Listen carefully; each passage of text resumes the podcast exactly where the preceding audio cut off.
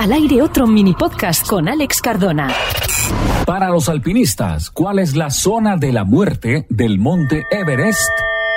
Es la región comprendida entre los últimos 850 metros antes de llegar a la cima. Se le llama de esta forma porque allí han fallecido la mayoría de los alpinistas. Más de 212 decesos desde 1921 a la fecha. La muerte sucede por la poca disposición de oxígeno en el ambiente, lo cual dificulta la correcta oxigenación del alpinista. Un grupo de investigadores del Hospital General de Massachusetts en Boston, Estados Unidos, descubrió que la mayoría de los escaladores manifiesta confusión mental y pérdida de coordinación motriz y de conocimiento, síntomas característicos de un edema cerebral, es decir, la ruptura de los vasos sanguíneos del cerebro debido al exceso de altura en este caso.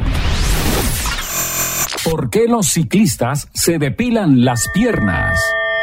Por causas prácticas. Lo hacen para prevenir infecciones porque resulta más sencillo curar y cicatrizar las excoriaciones o heridas si las piernas están desprovistas de vello. Otra razón obedece a motivos deportivos. La mayoría de los ciclistas se aplican grandes cantidades de cremas para masajear y calentar los músculos de las extremidades inferiores antes de comenzar una prueba. El contacto de las cremas con el vello resulta muy desagradable. Los vellos se enredan y provocan algunas molestias.